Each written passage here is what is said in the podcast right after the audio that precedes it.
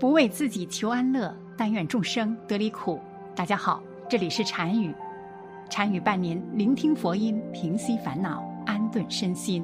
今天要给大家分享一个故事：男子老来得子，大办喜宴。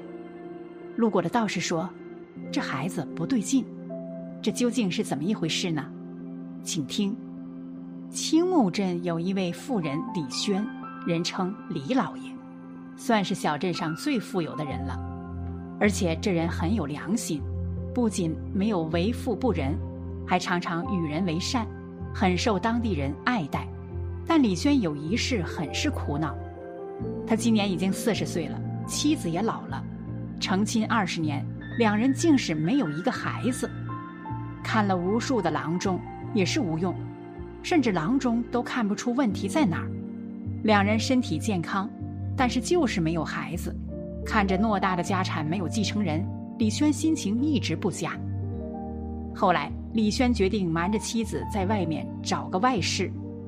在古代，这种情况倒是常见。李轩心中没想别的，只是打算要一个孩子。一日，一夜未归的李轩兴奋地敲开了自己家门。李轩带着激动之色，直接冲到了妻子房里。妻子刚刚起床，看到他回来，脸色有些难看，虽早已心知肚明，也不好多说什么，面上嗔怪道：“夫君一夜未归，可是叫我好生担心啊！”李轩听了，竟哈哈大笑起来。妻子看他如此高兴，忙问他这是遇到什么好事了。李轩笑着说：“我有孩子了，我有孩子了。”妻子听了，先是愣住原地。而后追问缘由，李轩这才说出了实情，并称外室有孕了。妻子听后并没有生气，面露喜色的张罗着要将外室接回家中照料。毕竟这孩子，这可是李家的根苗。李轩知道妻子的为人，很是欣慰。这位外室被李轩带了回来，住在了宅子之中。从此之后，整个家里都围着这个女子转。李轩的妻子也是每日过去精心照料，家里一片紧张。镇里的郎中几乎是每天过来一趟，各种补药吃着，生怕出了问题。期间也有无数人过来祝贺，毕竟李轩等了二十年，才等来了这个孩子。一晃到了临盆之际，孩子顺利出生。是个男孩，可是把李轩高兴坏了，自己终于后继有人了。孩子出生之后，李轩热热闹闹的办了一场满月酒，凡是过来上礼的都可入席，不管是给多少钱，哪怕是过来说句吉祥话，都可入席。由此可见，这李轩如何高兴。从清晨开始，李府就变得热闹了起来，后厨足足几十人帮忙。前院后院各个厢房，包括当街的墙边，都摆放了桌子。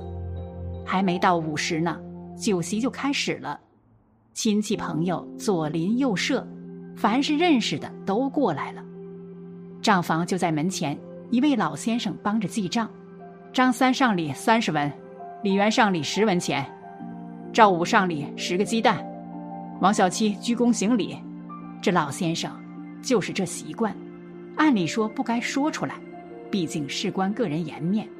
不过此人记录的时候，口中便会不自觉念叨着。幸好声音不大，也就是跟前的能够听到。不过上礼的众人倒也是不在乎，因为李轩也不在乎，记账只是为了将来还人情而已。李轩抱着儿子不撒手，脸上一直带着笑，在人群中穿梭着。显摆自己可是有儿子了，人们看到之后纷纷恭喜，李轩自心中高兴，不席十分热闹，一桌接着一桌。就在这时，处走来了一位稍显邋遢的道士。此人从镇口走进来，风尘仆仆的，又饿又渴。道士听了，哦了一声，问了方向，竟也走了过来。到了李府门前，看了看这热闹的场景，道士笑了笑。便走到了账房这里。记账的老者看到过来一位道士，不由得盯着他，因为小镇之中还是很少看到道士的。道士从怀中摸了摸，竟是摸出了一块玉，虽说不大，但是也晶莹剔透的。老者一看，顿时眼睛一亮。道士笑道：“礼道既是缘分，这枚岁月便当做贺礼了。老道，我饿了。”老者记录下来，口中喊道：“道长上礼，晶莹剔透碎玉一枚。”此刻的李轩就在院内，抱着孩子左转右转，正好听到此话，顿时有着疑惑，便走了过来。到了门前，老道士正好进来，两人走了个对脸。李轩见老道虽说不修边幅，显得风尘仆仆，但双眼之中带着神光。一副出尘的样子，知道不简单，赶紧躬身道：“多谢道长来贺，还请道长入内。”老道士看了看李轩，本是高兴的神色，突然变得疑惑起来，上下打量了一番，竟是惊疑出声。李轩不解，忙询问道士：“可是有什么问题？”道士盯着他看了许久，疑惑道。看你面相，倒是不该有孩子啊！听到此话，李轩心中一动，有着一丝气愤，不过还是客气道：“还请道长言明。”道士似乎没听出来他的怒意，说道：“观你面色，似乎是有着不妥，不是先天的，而是后天而来，所以说你有不了孩子。我来看看你的孩子。”李轩闻听，将怀中的孩子递了过来，眼中带着慎重之色。道士看了看孩子，片刻之后，神色变得郑重起来，说道：“遇到即是缘分，你是不是得罪了什么人？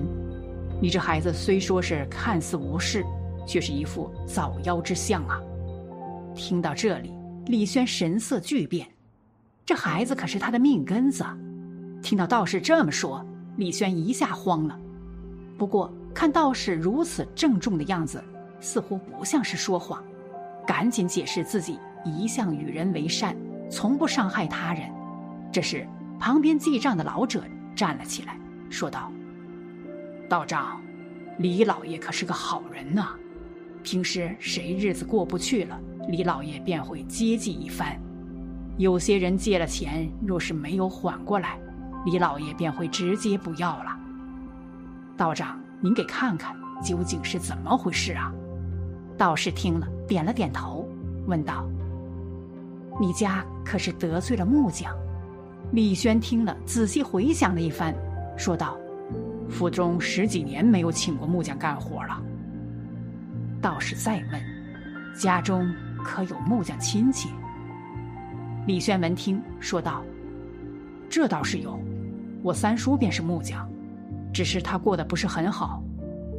道士闻听，点了点头，说道：“那人何在？”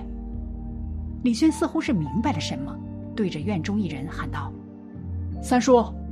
一位穿着普通衣服的汉子看了过来。道士看着李轩年纪相仿，这人走了过来，带着疑惑之色看了看李轩，又看了看道士，神色明显有些不自然，问道。唤我何事？李轩还没有说话呢，道士却是冷笑了几声，说道：“都是血脉至亲，你为何要陷害此人，令他无后呢？”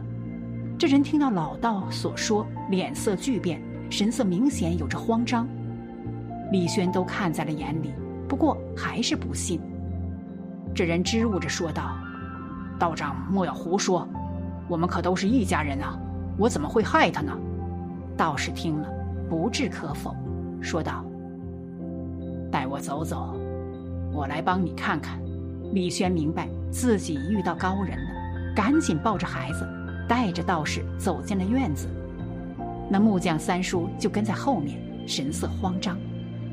当几人走到后宅的时候，道士停了下来，指着一间房子说道：“房梁上看看有什么。”李轩当即走了进去。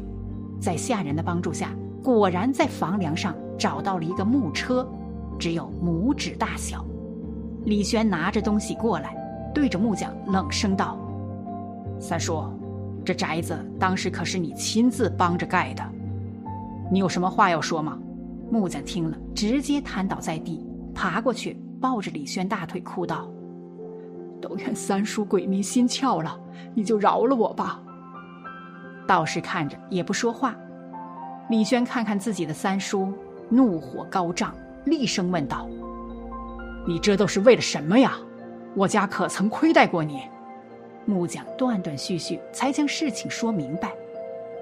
原来这李轩父亲开始也穷，不过他脑子灵活，做生意用了几十年，攒下了偌大的家业，给了儿子李轩。同为亲兄弟的木匠却是眼红了。竟是想着用特殊的手段叫李轩一家无后，那么将来的财产还不是他们一家的。抱着这个恶毒的想法，所以此人才会在李轩家里下了手段。听到原来是这个原因，李轩默然不语，最终长叹：“算了，你走吧，咱们不是亲戚了。”木匠听了，赶紧起身跑了。李轩长叹口气，对着道士。躬身道谢，道士却是笑道：“好人自有好报，你那三叔虽说害你，但是你的善举，令得你有了孩子，这也是奇迹呀。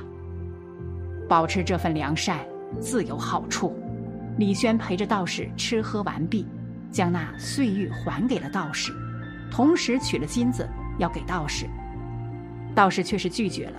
带着笑意，洒脱而去。单于想说，李轩一家被亲三叔下了手段，令其无后。但是这李轩常做善事，竟然侥幸有了儿子，在道士的帮助下揪出了幕后元凶。若是没有之前的善良，便不会有道士的相助。那么，即使有了儿子，早晚也会出事。